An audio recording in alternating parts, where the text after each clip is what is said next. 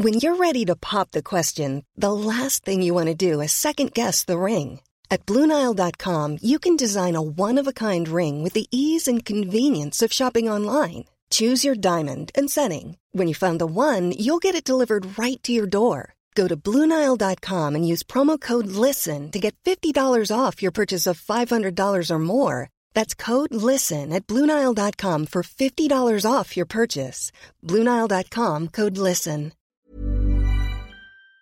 C'est quand les gens me disent oui, euh, non mais tu fais pas, tu divises pas ton temps, tu multiplies ton amour. Bah ouais, enfin moi aussi je peux faire des mantras sur Facebook, tu vois, mais euh, non, quand t'as un- quand t'as deux enfants, je le sais. Enfin, je veux dire, c'est pas parce que je n'ai pas de deuxième enfant que je, je des amis autour de toi, j'imagine. énormément d'amis qui ont des enfants autour de moi.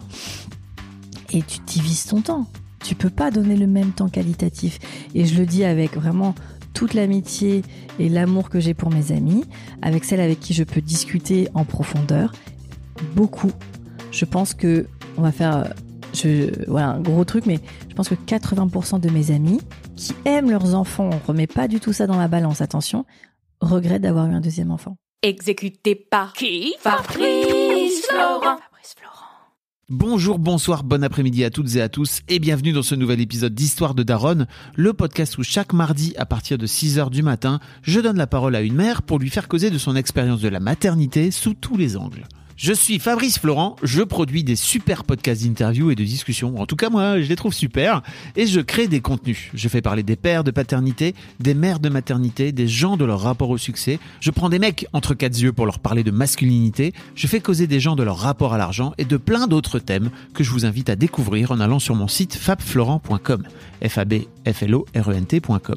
Si vous aimez cet épisode, vous pouvez aller écouter la bande-annonce du podcast pour en découvrir plus sur mon travail et mes autres podcasts. Si vous aimez mon travail, vous pouvez m'offrir un cadeau en échange en me soutenant financièrement et ainsi me donner un peu plus de sérénité en vous abonnant par exemple à mon Patreon ou en m'envoyant de l'argent sonnant et trébuchant. Allez dans les notes du podcast ou en allant sur fabflorent.com, f a b f l o r e n t.com, donc vous y trouverez toutes les infos. Enfin, si vous aimez ce podcast, vous pouvez vous y abonner, mettre un chouette commentaire et 5 étoiles au podcast sur votre application de podcast préférée et surtout, surtout, surtout, partagez cet épisode et ce podcast autour de vous s'il vous a plu. Je suis sûr que vous connaissez des gens que mon travail pourrait intéresser. Vous pourrez également venir commenter avec mes auditrices et mes auditeurs chaque épisode directement sur mon Discord. Alors Discord, c'est un petit logiciel génial que je vous invite à découvrir, qu'il faut installer sur votre téléphone ou votre ordi. Vous pouvez également me suivre sur les différentes plateformes et réseaux sociaux. Vous pouvez vous abonner à ma newsletter et vous trouverez toutes ces infos pour me contacter dans les notes de cet épisode. Un grand merci d'avance et bonne écoute à vous. Aimer, c'est plus fort que tout. Aimer. Oh, Ouais. dis donc. Je suis partie en voie de tête direct. Direct. Anne-Laure, salut. Salut Fablo. J'adore. Bon, on remet un peu de contexte. Ouais. Euh, on se connaît depuis, euh, depuis un, un petit bail maintenant. Cinq ans, je dirais. Oh là là, on est tu m'as vu grandir, Fab. C'est vrai. t'es là, t'es, t'es, j'allais dire, t'es l'hôte de, de ce podcast qui s'appelle On the Verge. Yes. Yes, I. On the Verge, hein, euh, On the plus, Verge. plus clairement, euh, où tu fais parler des mecs de leur rapport à la, à la sexualité. Exactement, de la sexualité masculine. Euh, je mettrai un lien pour les gens que ça intéresse d'aller découvrir parce que à la fois du podcast mais aussi on a fait un épisode ensemble dans l'histoire de mecs Yes. pour parler justement de cette quête qui t'anime. Mm, mm. Waouh, c'est beau. Cette quéquette qui m'anime. Oui, bien sûr. J'ai pas osé la faire. Ouais, t'inquiète, je les ai toutes faites. Oui, oui, de parler de la sexualité masculine qui est extrêmement euh, peu finalement mise en avant et surtout, ce qui est intéressant dans dans les témoignages que je recueille, c'est que ces hommes euh, au-delà de la sexualité et des pratiques, parce que ça, c'est des gens qui se demandent souvent si on parle vraiment de pratiques. Pour certains, oui, ceux qui souhaitent en, en discuter. Mais en fait, on parle du terreau, on parle de l'éducation, on parle parfois de la religion, on parle des traumatismes, des rencontres, euh, de plein de choses qui construisent notre sexualité. Puis du rapport au corps aussi, qui Bien sûr, du rapport au corps, bien sûr. chez les mecs parfois. Ah ouais, c'est toutes les orientations euh, mélangées et, euh, et c'est hyper intéressant de voir à quel point effectivement les hommes ont besoin de, en plus de parler, d'être écoutés. Ah, Ouais. Et c'est ça que tu fais. C'est ça que je fais. Tu, tu, tu enveloppes tous ces hommes de ta douceur. J'essaie en tout cas et euh, j'essaie en tout cas En leur sur posant des questions quand même euh, un peu qui, qui gratouillent quoi. bah en fait des, des, des questions qui gratouillent mais c'est surtout que quand euh, ils sont quand on est tu vois on s'est mis d'accord et qu'on on part euh, en discussion et en enregistrement euh, ils sont euh, déjà eux dans un dans un cadre où ils ont envie de dire des choses et euh, on se met bien sûr d'a- d'accord avant s'il y a vraiment pas de sujets tabous qui sont un peu des des triggers chez eux qui pourraient être compliqués. Généralement non ou alors on en discute très librement mais c'est surtout que en fait ils ont tous besoin d'avoir euh, enfin dans, dans leur discours et en fond de leur discours il y a une transmission c'est de dire aux gars euh, on en a parlé toi et moi long- longuement hein, mais de dire aussi bah moi il s'est passé ça et c'est et c'est ok tu Mm. peux vivre avec ou euh, ou moi j'ai eu ça et et on peut s'en sortir et voici les solutions que mon enfin genre boîte à outils quoi et comme les hommes et t'es le premier euh, enfin t'es bien placé pour le savoir ne se parlent pas de cette intimité là avec authenticité et vérité Oui. bah en fait le fait d'entendre d'autres gars anonymes pour la plupart euh, bah en parler sans tabou et sans jugement ce qui est vraiment euh, le, le, le, cadre moi que, que j'instaure et bien effectivement euh, euh, quand j'ai créé le podcast euh, c'était un side project euh, grâce à toi je le dis souvent parce que tu m'as coopté parrainé dans ce petit milieu qu'est le podcast euh, mais à base de il faut mettre le micro là il faut mettre la carte SD là on était vraiment sur un niveau zéro de compétences et, euh, et c'est vrai que tu le sais, c'est pas mon activité du tout, mais je continue. Euh, rentre dans la cinquième année parce qu'en fait, les auditeurs et auditrices sont à chaque fois hyper, hyper touchés, emballés, mais émus. Enfin, ça donne des clés, quoi. Et t'as pas fait le tour encore donc. Oh là là, m'en parle pas. Euh, et t'es aussi maman Yes, d'un petit garçon yes, merveilleux, évidemment. qui a 7 ans. Qui a eu 7 ans, ouais.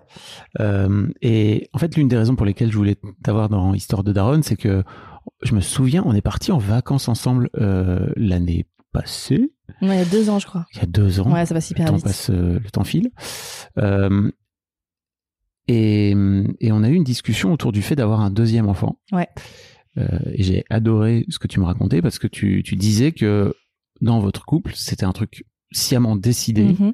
tous les deux, de ne pas faire de deuxième. Ouais. Et t'avais plein d'arguments et t'avais plein. non, mais c'est ouais, ouais, ouais. On, on a quand on a pris la décision euh, d'avoir notre fils, euh, déjà, euh, on a pris la décision d'avoir un enfant et on a réfléchi euh, euh, pourquoi, comment et comment ça allait se passer. Euh, Il y avait plein de paramètres qu'on voulait. euh, alors, il n'y a, pas euh, spoiler, hein, il n'y a pas de bon moment pour avoir un enfant, mais il y a toujours un meilleur cadre et, terrain pour l'accueillir. Et on a attendu euh, avec euh, mon conjoint de voilà de valider euh, pas mal de d'étapes dans nos vies euh, perso et pro pour euh, être prêt à accueillir cet enfant.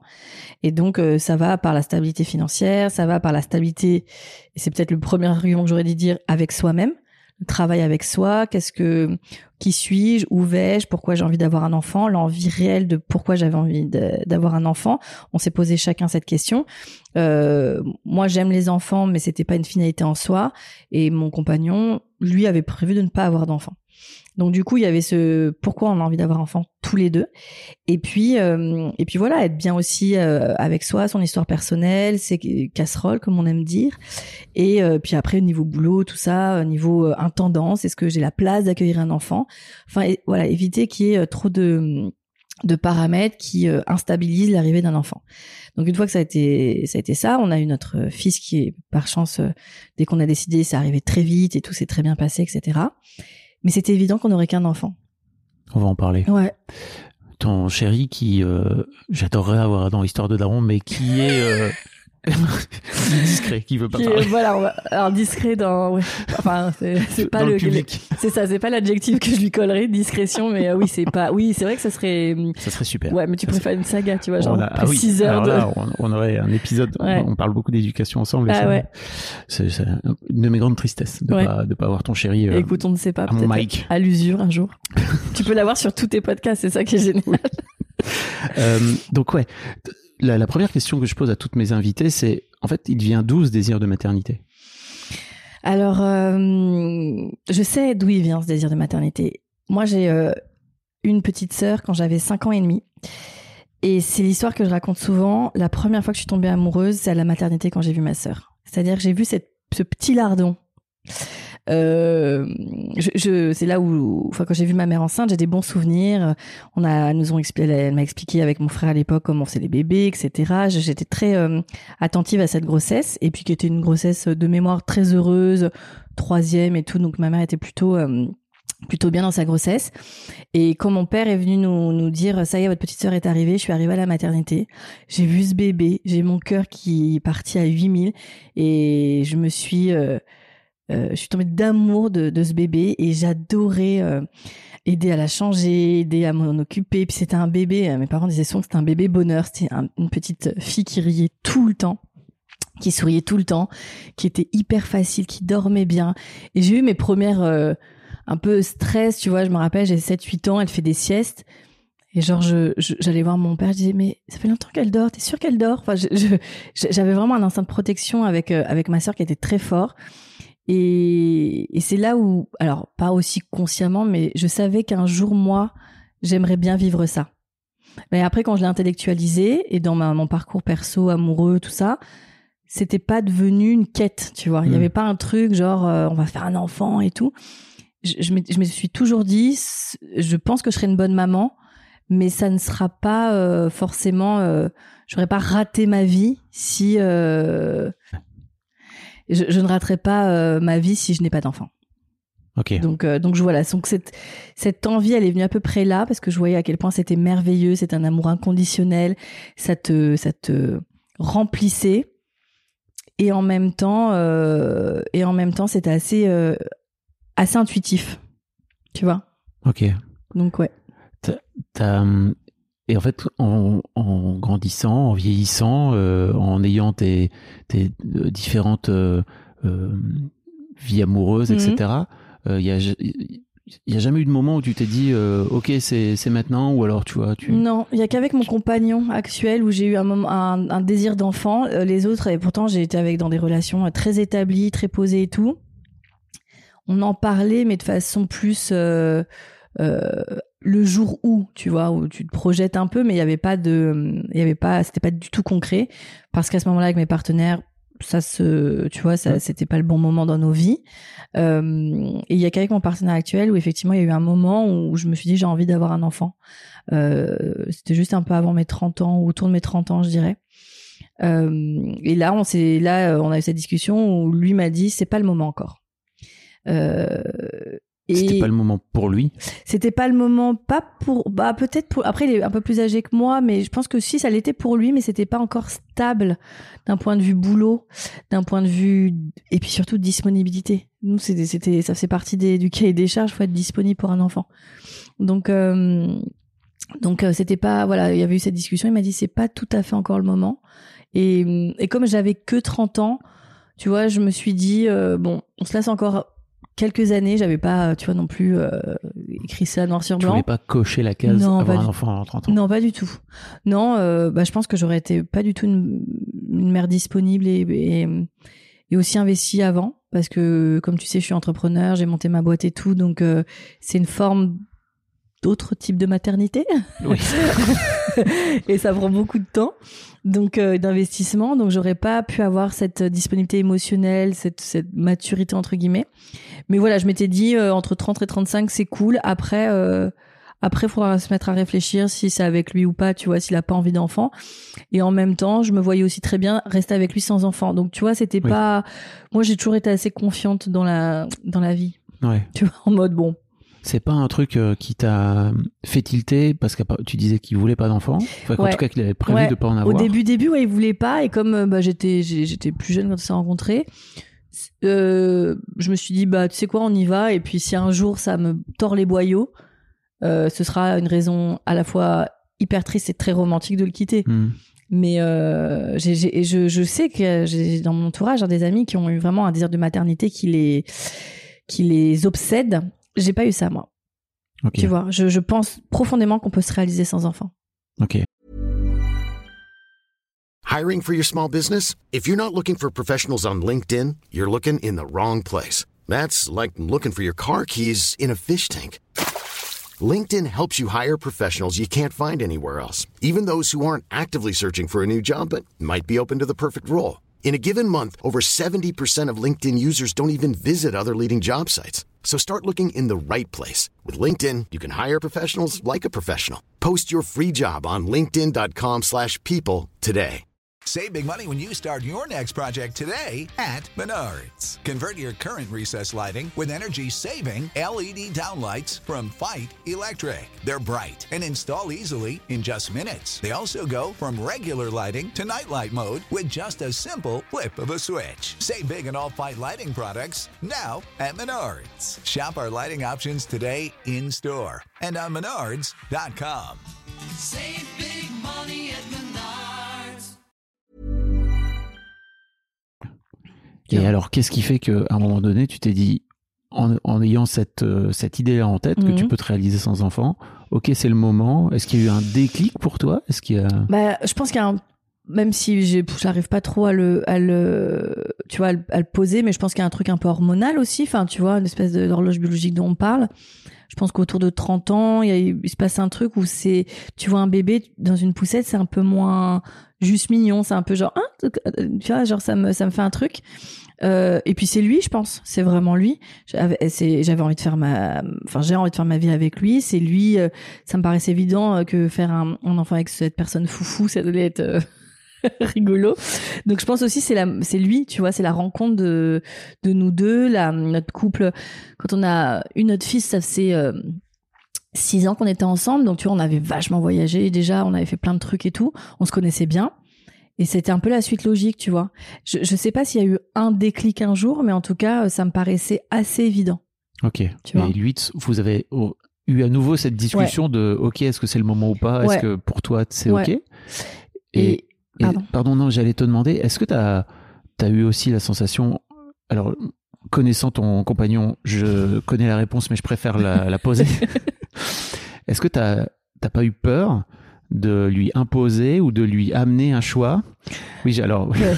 je, Alors. je sais que cette question est, est idiote, mais les gens ne connaissent pas ton. ton- Ouais, ton alors imposer euh, quelque chose à mon compagnon, bah, je, bah vraiment euh, bon chance. non, non, en fait, on en avait discuté. Donc, quand on s'est mis ensemble, lui très rapidement m'a dit qu'il ne voulait pas d'enfant. C'était un tout début de relation qui a été un peu chaotique au début. On était ensemble, mais c'est vrai que c'était c'était pas voilà, ça a mis un peu du temps, on a trouvé nos marques, etc. Donc euh, c'était pas un sujet pour moi. Et puis au fur et à mesure, on en a reparlé. Lui euh, me disait euh, si, euh, enfin, tu m'as donné envie d'avoir un enfant avec toi, mais c'est pas le moment. Et au fur et à mesure, tu vois, on en parlait de façon euh, assez nébuleuse et puis c'est devenu de plus en plus concret. On a eu cette discussion autour de mes 30 ans. Euh, lui, on avait 37 et il m'a dit j'ai envie d'avoir un enfant avec toi, mais c'est pas le moment. Et on en a rediscuté un an ou deux après et il m'a dit c'est le moment. Et je suis tombée enceinte tout de suite, au bout de deux mois, je crois. Moi-même, j'étais pas prête. je me suis dit, waouh, ça va beaucoup trop vite. C'est vrai? Ouais, ouais, je pensais pas. Ouais, Bah, j'ai sais, j'ai euh, une invitée, tu sais, qui s'appelle Louise, Ouais. euh, si vous voulez aller, rec- qui a, qui a eu un postpartum très compliqué et qui euh, avait projeté, tu sais, de, de se dire, ok, j'arrête la pilule, et en fait, j'en ai pour six mois, bah, un an c'est ce que avant. te disent les gynécos. Hein. Faut faire attention à ça parce que ça Ah peut ouais. arriver. euh, Moi, genre- je fais partie de la génération, j'avais passé euh, quasiment euh, presque dix ans sous pilule. Après, de moi-même, j'ai mis un stérilet, je voulais arrêter les hormones, mais c'était vraiment une décision euh, que moi-même j'ai motivée. Et quand, euh, quand effectivement c'était l'idée de faire un enfant, de, de déposer tout ça, ma gynéco euh, m'avait dit bon, on s'inquiète pas, on se stresse pas, on est, vous essayez six mois et un an, et au bout d'un an, on peut commencer à éventuellement euh, réfléchir si vous avez besoin d'une petite aide médicale. Ah bah super. Au bout de ouais deux mois, je tombe enceinte. Mais donc, t'étais à la fois, enfin, j'imagine heureuse, bien sûr, mais aussi un peu, ok, donc c'est venu si vite. Alors en fait, j'étais, euh, j'étais surtout ok, c'est venu si vite. J'étais très heureuse, mais comme c'était la première fois de toute ma vie que je tombais enceinte, je n'ai pas d'expérience d'avoir été tombée enceinte et d'avoir dû faire, euh, euh, tu vois, euh, un IVG plus jeune ou des choses comme ça. Ce que j'avais, ce que j'ai beaucoup autour de moi Mhm. dans, dans mes connaissances, copines, amies, etc. Je n'étais jamais tombée enceinte de ma vie. Donc du coup, assez, c'est même pas être fataliste, hein, mais assez logiquement, je m'étais dit ça ne tiendra pas. C'est Ah la oui. toute première fois. Donc du coup, j'ai mis longtemps à rentrer dans ma grossesse. J'ai mis longtemps à me dire euh, c'est ok, c'est en place, ça va. Et, euh, et j'ai mis vraiment 3-4 mois, tu vois, Ah oui. déjà à le dire. J'ai dit à très peu de gens que j'étais enceinte et j'ai annoncé vraiment euh, J'étais enceinte euh, à six mois. Et euh, ça se, comme c'était une grossesse d'hiver, que je suis grande, je suis charpentée et tout, c'était pas évident. Je m'habillais pour pas que ça se voit. Et j'avais pas du tout un gros ventre. Donc vraiment, c'est à six mois que j'annonçais aux Mais gens. tu voulais enceinte. pas que les gens euh, Ouais, c'est te très perçoivent comme enceinte à ce moment-là? Pas du tout, mais c'est que je trouvais ça très intime. ouais, j'ai vraiment un truc avec ça où euh, j'avais pas envie un que le- les regards changent. Parce que je trouve que euh, parfois les meufs enceintes, on les met, on les sacralise un peu, on leur donne un peu un espèce de. C'est moi ça. Hein. Et euh, et ouais, c'était plus quelque chose de très très très intime, tu vois. Même euh, même je parle rarement de, de mon enfant, de ma vie, de mon compagnon, dans évidemment dans les gens qui ne sont pas dans mon cercle, parce que c'est quelque chose qui fait vraiment partie de ma vie privée. Donc ouais, j'ai attendu vraiment bah, que ça soit un peu compliqué de le cacher. Euh, ouais, euh, cinq mois et demi, six mois, je l'ai dit euh, à mon cercle professionnel. euh, tu vois, j'étais plus à l'aise d'en parler, ouais. Ok, Ouais, c'est marrant. c'est très intéressant. Ouais. Et comment s'est passée cette grossesse Très bien. pour toi? Très bien. Franchement, Ouais. j'ai une grossesse. euh, donc, j'ai mis ouais, trois mois vraiment à rentrer dedans, tu vois. Alors, évidemment, aux gens très proches, je l'ai dit dans les, au bout de deux mois, tu vois, un truc comme ça. J'ai vraiment une, une, une super grossesse. euh, Après, voilà, les petits inconvénients que tu peux avoir quand, en début de grossesse, mais c'était assez léger. J'ai eu un petit coup de flip vers 34 ou 35 semaines parce que j'ai fait une menace d'accouchement prématuré parce que bah, je, je gardais un rythme de fifounette. Hein, donc, du coup, à un Mhm. moment donné, euh, à une visite, mon gynéco me dit euh, attention, je commence à toucher la tête, c'est un peu tôt, donc on va essayer de rester un petit peu allongé euh, au moins de trois semaines pour euh, garder la petite personne au chaud. Et, euh, et en fait, mon fils est arrivé avec euh, trois semaines et demie d'avance. J'ai eu un, un accouchement très cool, enfin vraiment. Euh, ben. Rien à dire. Je suis toujours un peu gênée de dire ça parce que c'est vrai que que ce Bah, soit euh, la grossesse, l'accouchement, le postpartum, nous ça a été assez euh, facile. Tranquille, quoi. Ah vraiment euh, smooth quoi. Et alors, je me demandais par rapport à, à ta remarque de tout à l'heure de t'avais pas envie de. Ouais. Est-ce que les, le regard des gens a effectivement changé une fois que tu leur as dit? Bah les gens étaient étonnés déjà que je sois enceinte déjà de six mois, genre mais t'es enceinte, mais euh, t'accouches quand? Dans trois mois. Ah ouais. Et surtout même c'était dans deux mois parce que bah, l'histoire a fait que j'ai accouché plus tôt. Oui. Euh, donc des gens, voilà, des, des gens, euh, beaucoup de gens ont vécu ma grossesse deux mois, c'était clair. Euh, non le, non bah du coup il y a pas mal de gens qui savaient pas que j'étais en couple aussi, donc euh, c'était Ah oui. c'était ah ouais en- mais d'accord ok mais comment ça? Donc ouais ça a pas ça a pas trop changé un peu bah aussi parce que les gens du coup sont un peu plus font un peu plus attention sont un peu plus tu vois et puis tu rentres tu bascules dans un monde hein, quand t'es enceinte c'est à dire les gens commencent à te parler de trucs euh, tu vois la pharmacienne euh, enfin tout le quotidien les gens les petites moi à l'époque j'habitais à Paris euh, les petites mamies dans le quartier euh, les, les voilà les voisins et tout ça y est tu passes dans le monde des darons on commence à te parler de plein de trucs Comment C'est- tu vivais? Bah, je- à la fois, je trouve ça agréable parce que tu as l'impression que tu rentres un peu dans un. dans un club Ouais, fermé que tu vas pas être tout seul. Et en même temps, parfois, je trouve ça assez intrusive, tu vois. Euh, Les meufs qui me, quand j'ai eu mon enfant et qui, que tu connais pas, qui disent alors comment ça s'est passé, vous avez, euh, vous avez été déclenché, vous avez fait ci, vous avez fait ça, t'es là, tu j'ai pas envie de te raconter en fait, c'est, En termes d'épisiotomie, comment ça c'est se mon passe moment en fait. Euh, donc ouais, il y a, y, a, y a le, tu vois, il y a c'est le, le- les, c'est un peu ouais comme tout, hein, il y a de la nuance, mais sur certains trucs c'est assez cool parce que t'as l'impression que tu passes dans un ouais comme tu dis dans un club un peu. euh, Surtout les meufs qui ont quand, quand on a accouché, on se regarde, on sait, tu vois, on se regarde genre. Mais euh, mais il y a un truc oui parfois je trouve un peu intrusif, ouais. Ok. Tu vois, demander des détails et tout, euh, Comment se, comment se passe Donc cet accouchement se passe bien? hyper bien. Comment se passent les, les premières semaines avec, euh, avec ton fiston? Bah super bien. Alors on est resté un tout petit peu à la mater parce que comme il est, il a une petite jaunisse, ce petit chou, donc il était tout jaune euh, citron, très mignon. Et euh, donc on est resté euh, six jours à la mater, mais moi j'avais récupéré très vite. j'ai, enfin vraiment j'ai rien eu de en dans l'accouchement qui aurait pu compliquer ma, ma récupération. Euh, la, il a, il était, c'était un petit poids, ce qu'on appelle un petit poids. Donc, euh, donc euh, par chance, il a tété. Enfin, j'ai eu ma montée de lait très vite, donc il a tété très vite et il s'est bien rattrapé. Donc euh, ça, c'était cool parce que ça, ça a enlevé le petit stress du de la pesée de, de des bébés qui sont euh, qui sont pas très lourds. Faut quand même vachement surveiller ça. Donc ça, c'est cool. Il a été euh, là-dessus euh, nickel. Et euh, voilà, on est resté un peu à la maternité. J'avais, j'ai demandé à ce que personne vienne me voir. J'avais pas envie. Euh, j'ai envie de vivre ce moment qu'avec lui, même euh, les nuits, les, sages-femmes super. Moi, j'ai accouché à Port-Royal. euh, me proposer de le prendre la nuit si je voulais. J'étais genre mais pas du tout, je vais rester avec cette petite personne. Donc les premiers moments étaient très forts. Mon mec était très présent. Euh, il venait tout le temps, euh, justement pour que je dorme. Il faisait des, des tours et des tours de la maternité avec euh, avec notre petit garçon. Et on est rentré à la maison et et ça s'est très bien passé. On avait tout organisé pour sa venue. Comme moi je suis assez organisée, bah, même avec trois semaines d'avance, c'était organisé. Et il y a une petite descente effectivement d'hormones où il y a eu des petits moments d'anxiété quand tu te trouves vraiment toute seule avec ton bébé. Euh, genre un peu ce truc de, je me rappelle, une, ça arrivait une seule fois où mon mec, euh, c'était un dimanche, je me rappelle, notre fils il devait avoir 15 jours. Mon mec descend, me dit ah, je vais chercher pour, euh, tu vois, viennoiserie, pain, machin, on se fait un petit brunch et tout, parce que les nuits au début c'est quand même quelque chose, donc t'es es toujours un peu dans le Schwartz.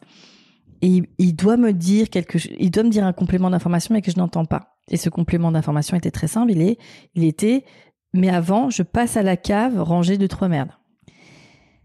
Et moi j'entends juste qu'il va à la boulangerie. Et au bout de 20 minutes il est pas là. Et au bout de 40 minutes il est pas là. Et là, il se passe un truc dans ma tête.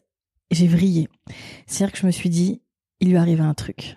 Il est éclaté de sommeil comme moi, donc euh, il a pas, dans, en position de toutes ses facultés, tu vois. Il a dû se faire renverser. Il s'est passé un truc. Je, je sais pas. Je me suis mis à appeler les hôpitaux. Non mais Direct. Quand, tu, quand tu me connais, tu, enfin, je Oui. suis vraiment pas la personne la plus stressée du monde. Je, sais- je sais pas. Je me suis dit, je suis seule avec ce petit Hmm. bébé, et j'avais peur que que notre fils se réveille et que je sois, je sois- parce que je pleurais, j'étais en stress et tout, je regardais par la fenêtre. Enfin, tu vois, limite je me penchais, on était au quatrième, je me penchais pour voir si je voyais dans la rue, c'était n'importe quoi.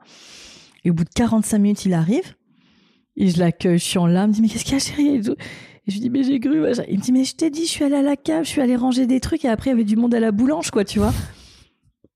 Et vraiment, je me suis, tu sais, rendu compte de la détresse dans laquelle tu peux te mettre juste quand l'imagination elle part en cacahuète. Il m'a dit, il faut que tu ailles dormir quand même.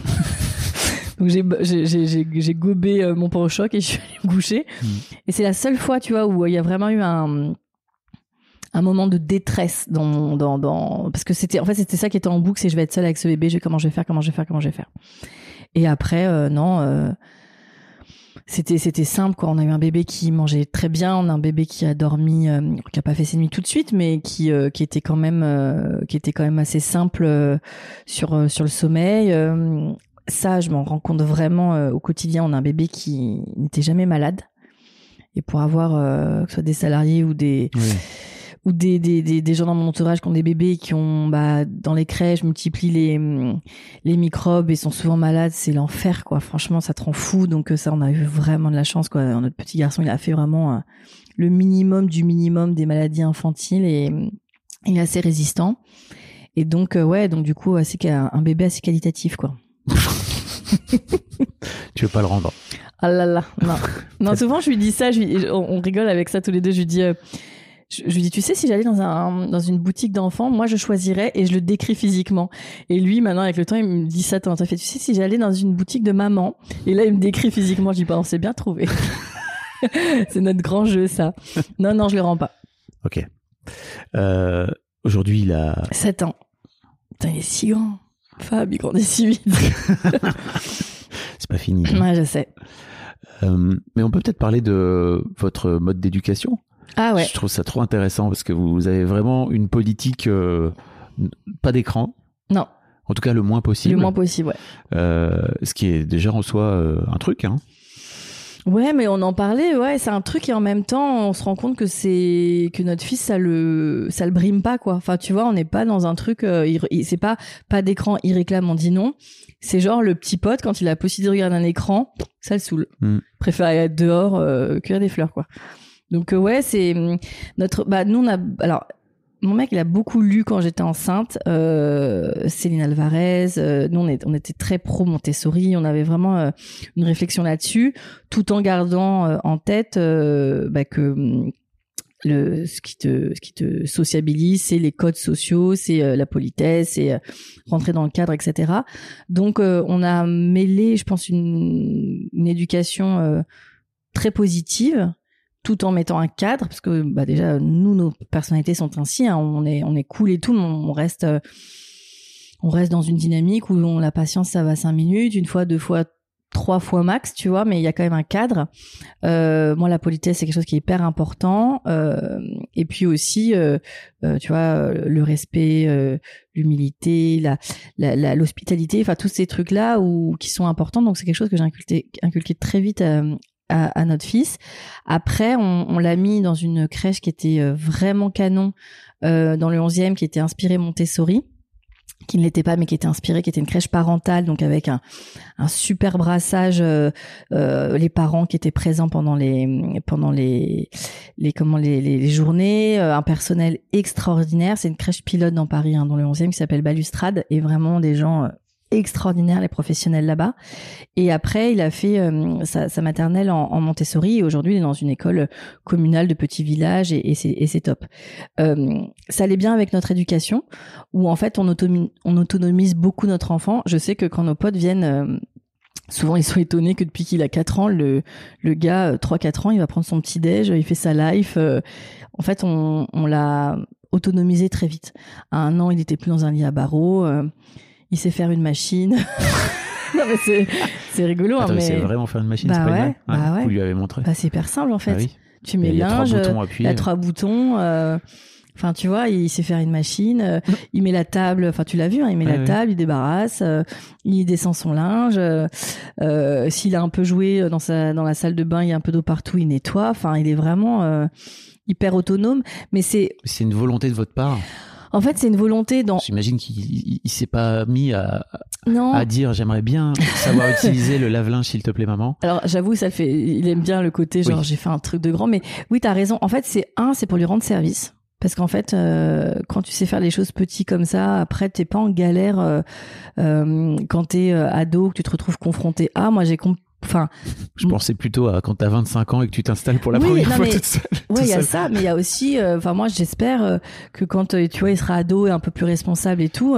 quand je lui dis bon bah voilà, tu, tu, tu, si tu veux de- passer un week-end avec tes potes à la maison, t'es pas en flip de rentrer ta maison. Elle est, tu vois, c'est le Bronx parce qu'ils ont pas su gérer. Moi, je serais, ça, je veux dire, ça nous enlève aussi.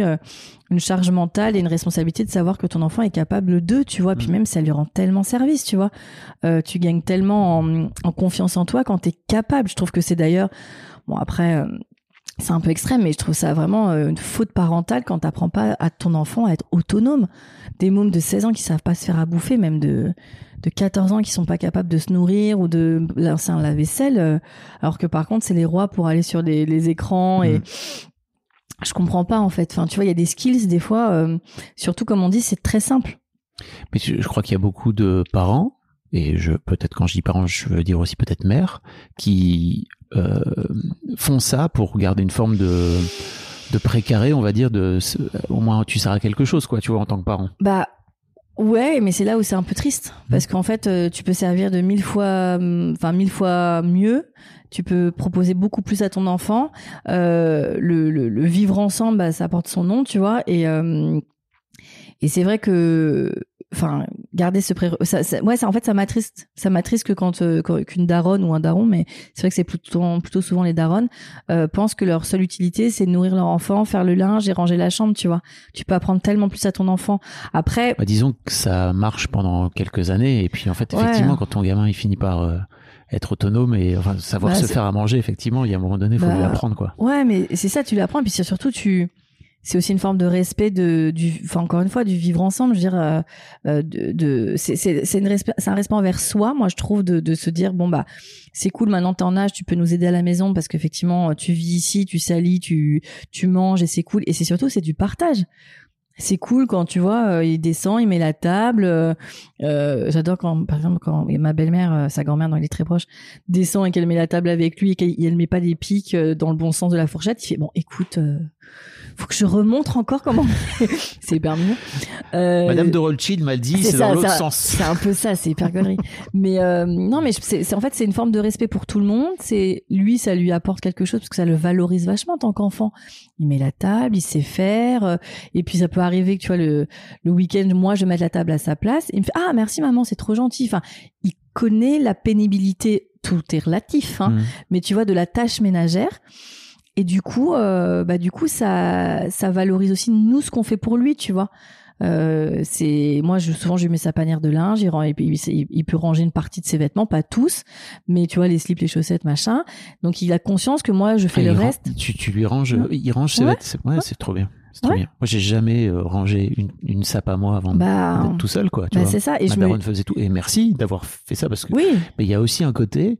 J'ai la sensation d'avoir, avec le recul, d'avoir vraiment été éduqué comme un petit prince, quoi. Bah, c'est ça. Et moi, j'ai- envie de me dire que quand il va euh, euh, vivre seul, euh, bah déjà, il n'aura pas cette charge-là parce que ce sera acquis, en fait. Il n'aura pas à apprendre, il n'aura pas à paniquer. Enfin, on en a tous des exemples moi, de, de potes, euh, que ce soit des potes ou des mecs avec qui euh, que j'ai pu fréquenter ou t'allais chez eux.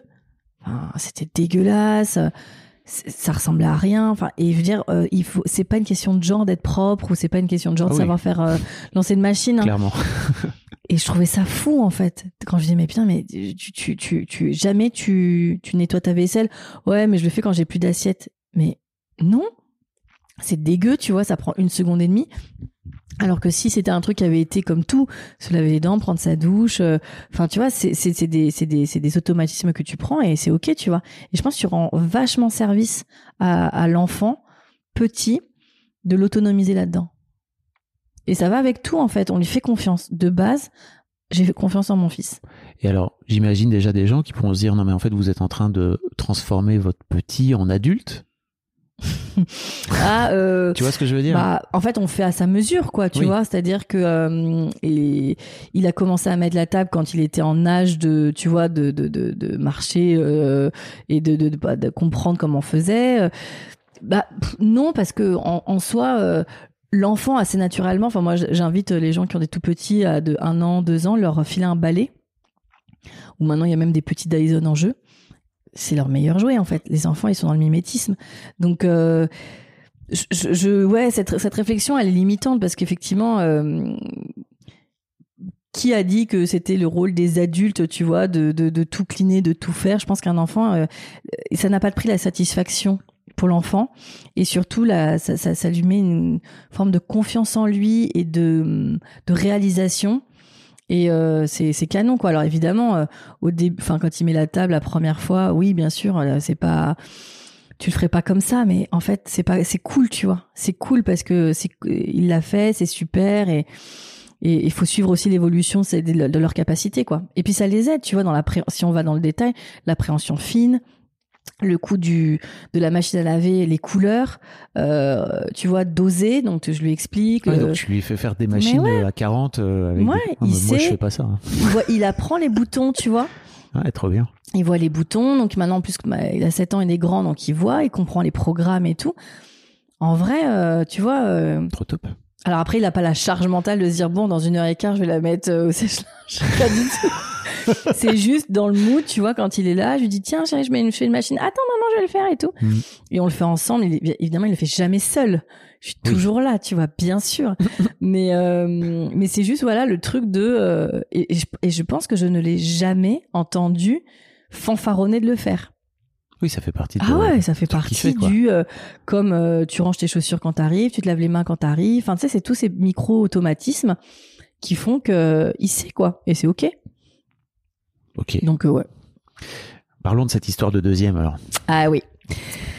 Alors cette non histoire du coup. Oui, cette même histoire. Non, effectivement, dans nos dans nos réflexions avec mon mec, alors déjà il y, a un- il y a un truc qui est très euh, qui nous qui nous anime indépendamment l'un de l'autre, au-delà du choix de faire un deuxième ou pas, c'est que dans nos histoires personnelles, euh, on n'a pas été très heureux dans, en fratrie, voire pas assez malheureux.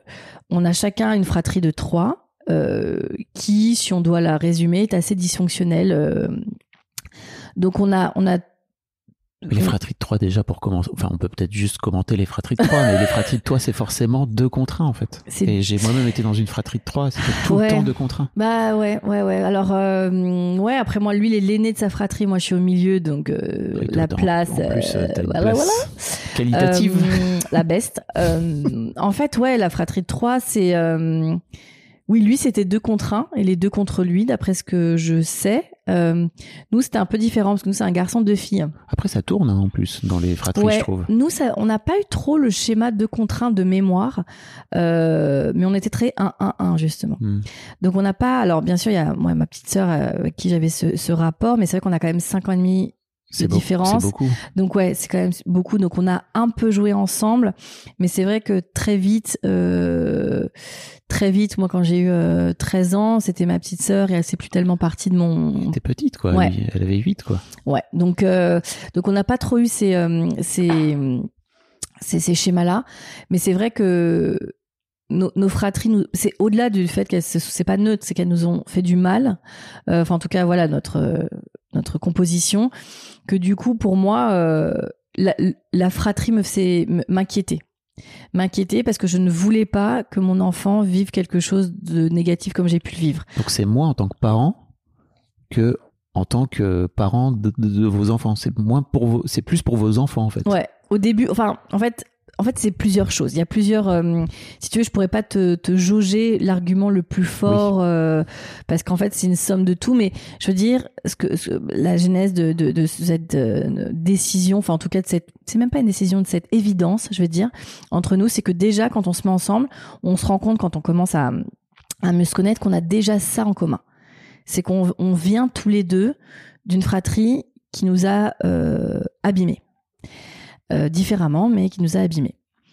Donc, euh, on sait que euh, la fratrie n'est pas gage de bonheur absolu comme énormément de gens nous l'ont dit, nous le font, nous le disent encore en mode, mais attendez, vous pouvez pas le laisser tout seul, il n'y aura pas de frères et Oui. sœurs, etc. Puis c'est un peu un fantasme en plus. Ça, j'allais dire, ça nécessite de votre part, de ta part et de sa part à lui, d'avoir déjà fait ce travail-là Bien sûr. sur vous. De, ok, à quel point ma famille et le, le- le fonctionnement de ma famille euh, a pu nous faire du mal d'une manière ou d'une autre. Bien sûr, bien Donc sûr. euh, ça va peut-être aussi en rapport avec le fait de prendre le temps, Ouais, d'avoir bien sûr. d'avoir fait le taf avant quoi.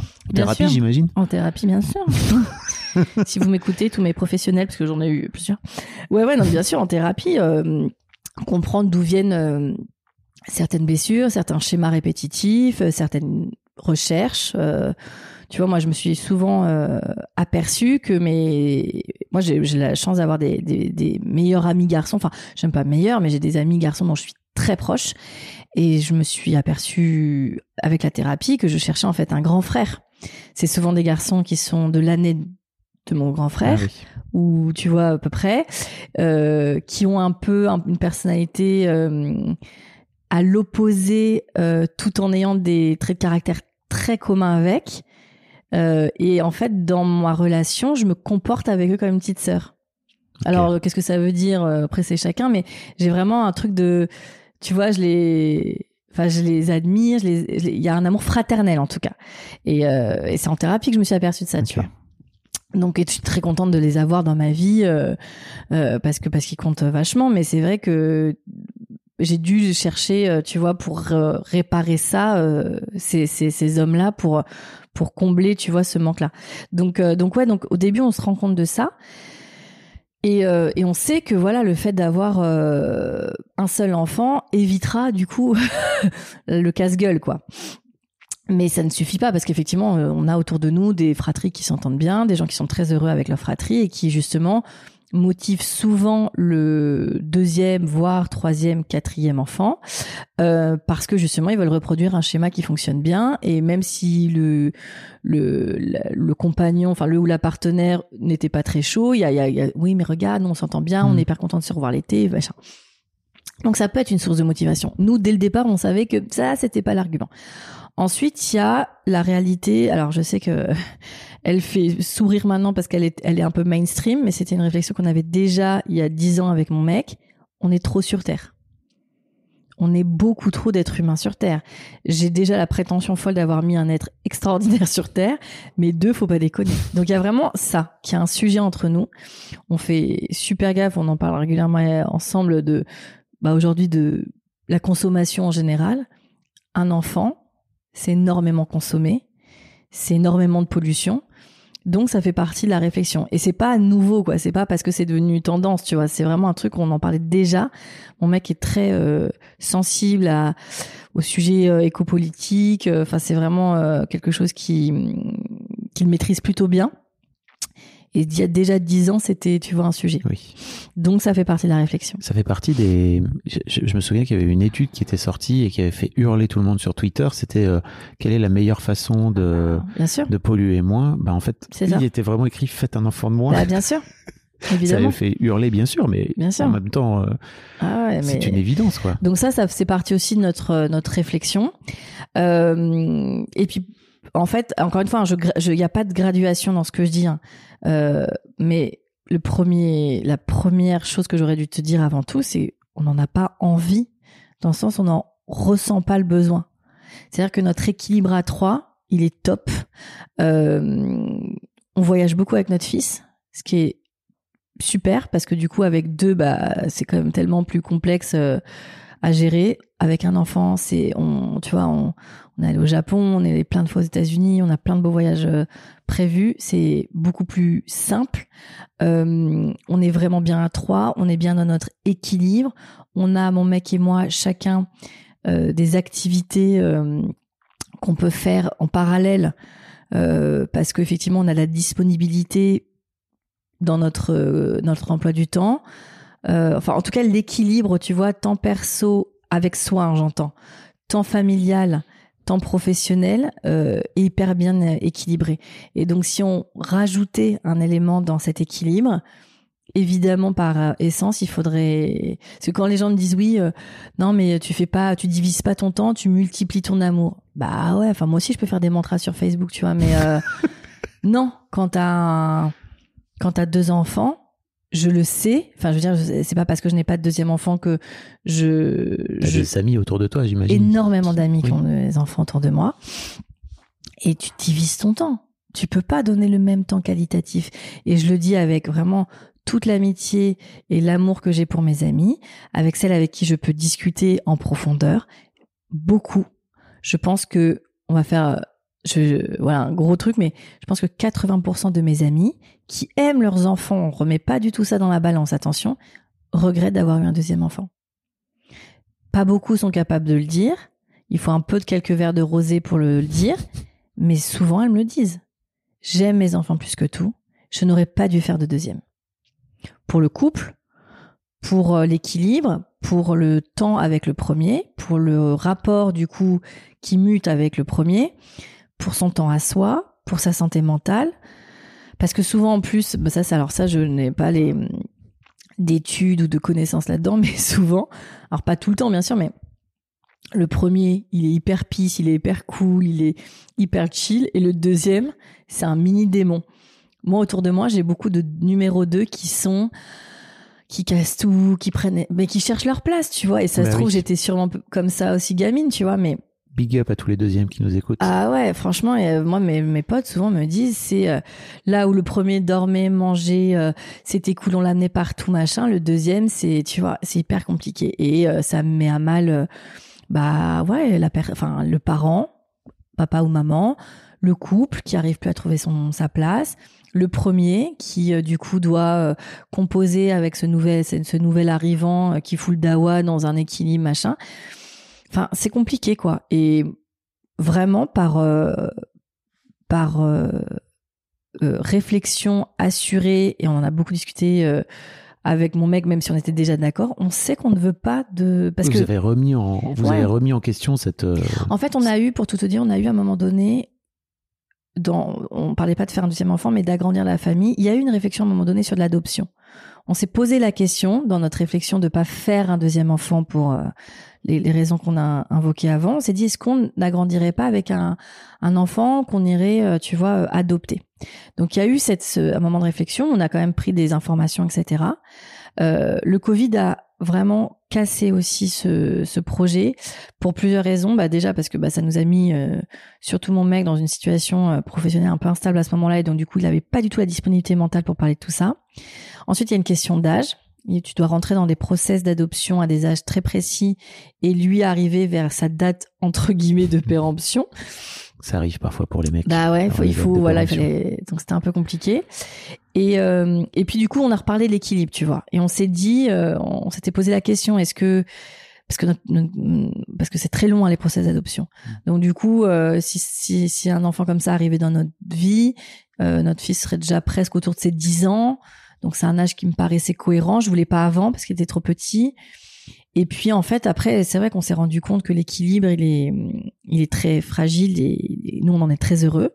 Et puis après moi j'ai commencé à, faire à faire pas mal de recherches sur justement des histoires d'adoption. Et ouais et j'ai vu C'est compliqué, j'ai hein. lu beaucoup de trucs et vraiment très très très peu de de d'histoires en tout cas de process d'adoption qui qui se sont euh, très bien passés. Donc euh, ça ça m'a aussi un peu euh, refroidi. Euh, donc voilà, on en a, euh, enfin, la législation de et, et- et notre réflexion ont fait que voilà, on n'avait pas assez de temps pour réfléchir et, du coup on n'a pas pu, on on n'est pas allé au bout du procès quoi, du projet. Du procès. Ouais, du ouais, du, je veux dire du process, mais du coup ça, du projet. Euh, et votre fiston, là, aujourd'hui, donc il a 7 ans, Mm. Euh, il est fils unique. Ouais. Il y a toujours un peu ce, ce truc de d'entendre. Enfin, moi, j'ai déjà entendu des enfants uniques dire euh, en fait, euh, j'étais tout seul et qu'est-ce que je me suis emmerdé. Bah écoute, alors déjà, Il y, a- il y a un peu les deux sons de cloche. hein. Ouais, il y a aussi les enfants sûr. uniques qui disent putain, mais moi, c'était Ouais. extraordinaire d'être tout seul et d'être en paix, quoi. Bah, je sais, je, ma cousine, par exemple, qui était fille unique, qui passait beaucoup ses étés avec nous, euh, elle-même a fait trois enfants parce qu'elle voulait absolument pas faire revivre euh, un enfant euh, d'être unique. Après, c'était une petite fille qui a 7 ans, bon, après, c'était pas les mêmes années, c'était les années 90, mais rentrer toute seule à- de l'école, passer ses soirées toute seule. Ah oui. Enfin voilà, en fait, qu'est-ce qu'être unique dans le sens où notre fils, il a, il voit plein d'enfants, euh, bah, évidemment déjà à l'école, mais il fait pas mal d'a- d'activités extrascolaires. euh, on, on essaie de l'intéresser à tout. Il est hyper curieux, donc ça c'est cool. euh, Du coup, il fait plein d'activités différentes. On a l'été, euh, comme on, a, on, on vit à la campagne, euh, on a pas mal de monde l'été qui vient, et donc du coup, il y a toujours des enfants dans tous les sens. Donc ça, c'est vraiment cool. Après son caractère, alors est-ce que c'est parce qu'il est en- enfant unique ou est-ce qu'il aurait été comme ça avec une fratrie? C'est un enfant assez indépendant qui a besoin vraiment d'être euh, seul. Il a des moments où il est justement avec des copains et il est trop mignon. Il leur dit "Excusez-moi, là j'ai besoin d'être seul." Et donc il monte dans sa chambre ou euh, dans un endroit et, ça va être un moment où il va lire, où il va passer un moment avec lui-même et après c'est cool. Mais il s'écoute quoi. Euh, donc oui, effectivement, euh, ça peut être un risque un jour. Après, c'est, il nous a jamais demandé. Il voulait- J'allais jamais. dire, il voulait jamais Jamais. verbaliser. Je sais qu'il y a des enfants, enfin, je sais qu'il y a des enfants qui, oui, qui réclament un petit frère ou une petite sœur à leurs parents, euh, qui, ouais, qui, qui voient les copains, les copines avoir des petits frères et des petites sœurs et ils se disent pourquoi pas moi? Notre fils nous a jamais verbalisé ça. Il a une petite cousine, euh, il est trop content euh, de la voir et tout. Et pareil, on a des amis qui sont que tu connais, qui sont pas très loin, qui ont un petit de deux ans, qui l'aiment euh, fort fort. On se voit hyper souvent. Et, euh, et ce petit garçon, il le considère euh, vraiment. Alors, c'est trop marrant parce que ce petit garçon, c'est son meilleur ami bébé. Après, notre fils, il a une meilleure amie, une meilleure amie qui est une petite fille qui a son âge euh, et qui a 5 ans. Et après, il a un meilleur ami adulte qui est le papa de, de ce petit bébé. Donc, euh, quand ils, ils sont tous à la maison, il fait c'est génial, il y a mon meilleur ami bébé, mon meilleur ami fille et ma, mon meilleur ami adulte. C'est beaucoup trop mignon. Donc, euh, donc oui, donc il y a ce petit garçon qui considère comme un, je sais pas, enfin, si il on a, peut il dire a un jamais frère. formulé, il a pas dit c'est mon petit frère. Si des fois il le dit, des fois il le prend par la main et dit on dit on dit que c'est mon petit frère, mais euh, ouais après il l'a- en fait il l'a vu euh, dans le ventre de sa maman, Mm. il l'a vu, euh, on a des photos euh, de lui, il tient le bébé, enfin on lui dit fais attention à la tête, il tient que la tête, c'est extrêmement drôle. Il a deux mois, donc pff, franchement euh, ouais il est, il est hyper proche. Il a un petit cousin aussi qu'il adore, euh, qui a un an de moins que lui. Donc en vrai il a quand même des des enfants avec qui il a des liens. Alors je veux dire fraternel, tu vois, que ce soit son cousin, que ce soit sa petite cousine ou que ce soit ce petit garçon, c'est des enfants qui sont qui sont dans son intimité. Tu vois, on fait Noël ensemble, on on se voit, euh, on se voit très régulièrement. Il y a, tu vois, il y a donc il, il existe. Après, il nous a jamais demandé un petit frère, une petite sœur, mais ça n'est jamais arrivé. Mm. Donc euh, donc voilà. Donc est-ce que c'est parce qu'on lui a dit très vite qu'il n'en aurait pas? Tu vois, on lui a dit hein, euh, dans les livres. Dans les livres, je pense qu'on a dû lui dire des trucs, tu vois, genre, euh, euh, je sais pas, enfin, petit garçon ou petite fille X ou Y attend son petit frère ou sa petite sœur. Et je pense qu'on a dû désamorcer ça euh, très vite en lui disant euh, il y a des enfants qui vont qui sont plusieurs, t'as des enfants qui sont tout seuls, toi tu feras partie des enfants qui auront pas de petits frères et petites sœurs. Ça a jamais euh, été un sujet. Ok. Ouais. Et hum, l'idée de l'idée d'avoir un l'idée d'avoir un petit frère ou une petite sœur pour lui faire de la compagnie, ça vous- Bah, comme tu sais, nous avons un magnifique chien et un magnifique chat. Alors ça, c'est un truc qui me rend folle. Franchement, quand j'entends euh, ça, c'est le genre de truc qui peut un peu, là, pour le coup, me brusquer, tu vois.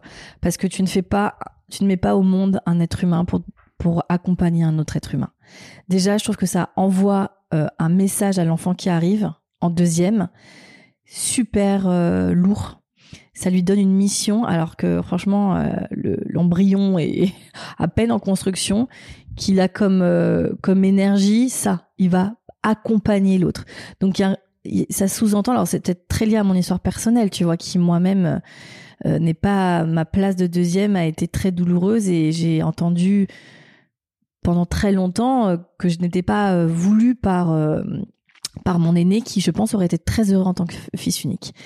Euh, mais c'est vrai que je, trouve ça euh, super cruel en fait de faire porter ça à un enfant. Parce que du coup on ne lui euh, on ne lui donne pas la la, la comment la légitimité d'être unique tu vois. Et donc c'est vrai que hum, ça, ça me touche quand j'entends ça. Parce qu'il y a, y a vraiment un côté euh, et Dieu sait que j'aime mon chat et mon chien mais ça reste des enfin ce sont des animaux de compagnie donc du coup euh, euh, ils sont très importants ils font partie de notre famille etc euh, mais ça ça fait sens pour accompagner un enfant dans un lien euh, d'amour parce que c'est des liens très purs hein, l'amour euh, des animaux de compagnie. Mais euh, mais mais tu fais pas un enfant pour pour, pour tenir tu vois pour tu fais un enfant parce que tu as envie d'un enfant.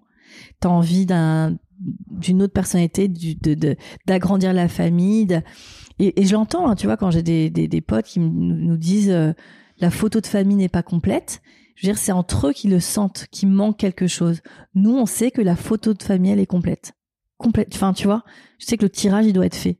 Il y a pas euh, il y a pas de place. Et je comprends pour certaines euh, pour certains couples que ça va être deux enfants trois enfants. Je l'entends. Après c'est pas quelque chose Mm. que je me souhaite. Comme j'entends qu'un couple tout seul peut aussi euh, être un foyer une famille très heureuse et il y a pas d'enfants tu vois.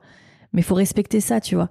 Et quand effectivement le dernier euh, argument à la con c'est ouais mais bon vous pourrez enfin faut lui tenir compagnie le pot il va être tout seul. Ah ça ça me parce que nous clairement dans, nos fratries euh, mon mec il parle plus à son frère et sa sœur.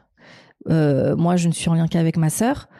Enfin tu vois je veux dire le jour où il, faudra pour des raisons bien tristes se rapprocher je peux dire que ça va pas être euh, tu vois on va pas se faire un gros câlin en, en mode euh, bon bah on fait euh, Hmm. on est unis contre tu vois une, une épreuve de vie quoi je ne pense pas que ça se passera comme ça donc c'est c'est c'est fake je trouve de ouf quoi Oui.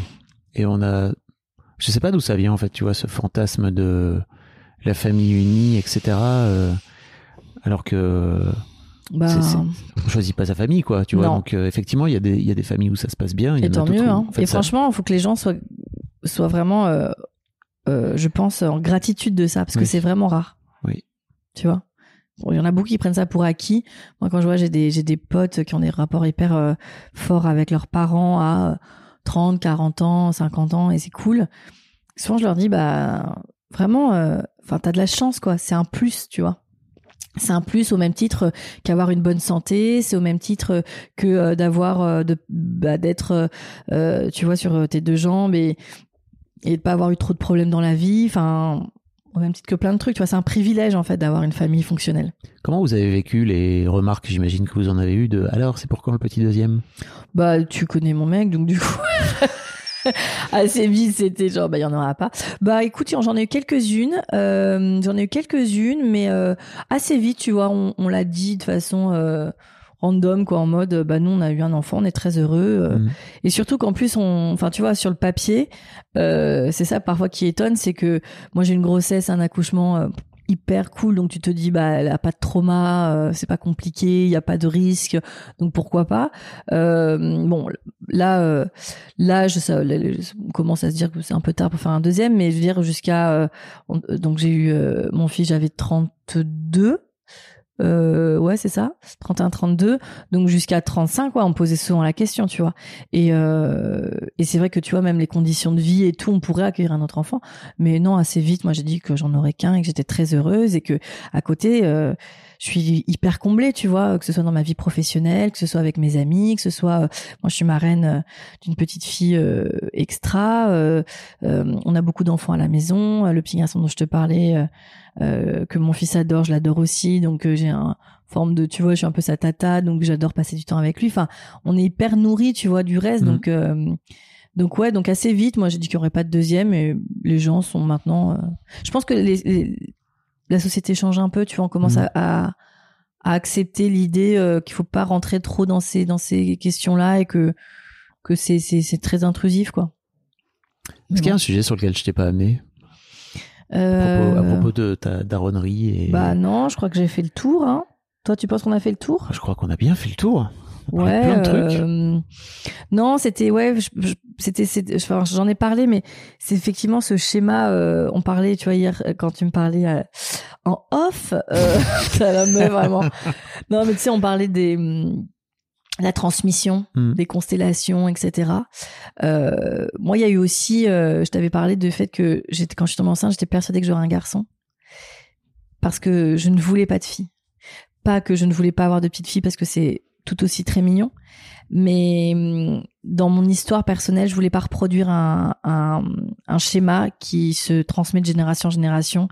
J'ai l'impression dans, dans, dans ma famille, euh, et donc de la mère à la mère à la mère et tout ça. Et, euh, et c'était très important pour moi d'avoir un petit garçon pour casser ça et de pas avoir de fille. Donc ça aussi, euh, comment te dit, euh, enfin je sais pas comment dire, mais ça, hum, ça a validé mon choix d'a- d'avoir Mhm. un, un garçon. Tu vois, comme si vraiment euh, tout l'univers était en adéquation avec le fait que moi je casserais ce, ce, ce schéma euh, toxique depuis des années. Et tu t'étais pas dit, tiens, je vais avoir une fille pour justement réparer Non, je me sentais pas euh, les épaules. Ok. Parce que je pense qu'il y a des, des choses très ancrées en soi et il y a des, vraiment des douleurs transgénérationnelles. Et même si effectivement, tu vois, que ce soit dans le travail thérapeutique ou autre, j'ai j'ai fait ces efforts. Je j'avais, je me sentais pas assez euh, assez armée pour casser le schéma. Donc le fait d'avoir un garçon, ça m'a vraiment euh, libérée dans ce sens-là en me disant je le ferai pas quoi, tu vois. Et je pense que c'est souvent, euh, moi mes potes me disent mais euh, Enfin, ça a l'air facile pour toi d'être maman. enfin, je sais pas. Après, toi, tu me vois, donc Bah, moi, j'ai pas, j'ai pas le recul, tu vois. Bien sûr. Mais c'est parce que bon, moi, c'est- c'est c'est ce en quoi je crois, mais je pense que l'enfant nous choisit. Et moi, j'ai vraiment un enfant qui euh, qui a un soleil, quoi, tu vois. Donc, euh, je pense vraiment qu'il est venu illuminer toutes ces zones d'ombre qu'on a, que moi j'avais, que mon mec potentiellement aussi avait, et, et il permet vraiment de, tu vois, de alors, on n'oublie jamais les blessures, tu vois, mais en tout cas de les penser, quoi, avec Mm. sa, sa, sa joie de vivre, avec sa gentillesse, avec sa douceur, etc. Et, euh, et, et il nous permet de garder aussi le lien, tu vois, avec euh, effectivement nos, nos familles abîmées. Mais il est quand même ce lien, euh, ce lien qui fait qu'on on n'est pas non plus en rupture totale. Donc du coup, euh, du coup, je pense que ouais, c'est ça a été, ça nous a permis vraiment de, tu vois, d'avancer sereinement dans ces schémas-là et nous-mêmes nous réparer avec ça, quoi. Alors pour euh, connaître le fils en question, effectivement, parce que j'entends souvent des, des, des darons et des darons dire moi mon fils est un soleil, etc. alors que bon voilà, bon, euh, c'est pas forcément forcément toujours le cas quoi. Non, disons qu'il n'y a pas de il y a pas de faux semblant dans tout ce que tu racontes. euh, c'est vraiment un gamin extraordinaire quoi. Assez assez hors norme, assez marrant, là, la mère est fière. hein. très très marrant, euh, très marrant, très marrant. D'une Ouais, manière générale, c'est extrêmement cool. Ouais. de vivre avec lui. Euh, merci beaucoup Anne-Laure. C'était génial. Bah, merci mon Fab, écoute. Merci d'avoir euh, d'avoir partagé tout ça avec toi. Avec plaisir. Je trouve que c'est, j'espère que ça va être aidant, notamment pour euh, Ah, carrément. pour les couples qui peut-être se posent des questions sur euh, quid d'un deuxième, euh, Ouais. combien faire d'enfants, etc. Je trouve que c'est trop chouette. Bah, j'espère. Ouais. Et puis surtout, vraiment se, se dire que c'est vraiment un. C'est vraiment un- une décision qui, qui appartient euh, aux, aux concernés. Tu vois? Oui. Que la pression, que ce soit sociale, familiale, euh, même euh, autour des potes, tu vois. Euh, parce que parfois c'est ah ouais bah attends faites un petit deuxième c'est hyper sympa et tout machin en fait non c'est vraiment une décision qui appartient aux concernés et basta quoi Des bisous. merci Un grand merci à vous d'avoir écouté jusqu'au bout. Pensez à rejoindre le serveur Discord pour venir commenter avec le reste de ma commu. Je vous trouverai tous les liens dans les notes de cet épisode. Et si mon travail vous plaît, je vous rappelle que vous pouvez m'offrir en échange un peu de sérénité en vous abonnant à mon Patreon ou en m'envoyant de l'argent en vous munissant de votre CB. Vous trouverez tous les liens dans les notes de cet épisode également. Bonne fin de journée et j'espère à très bientôt pour un nouvel épisode de podcast.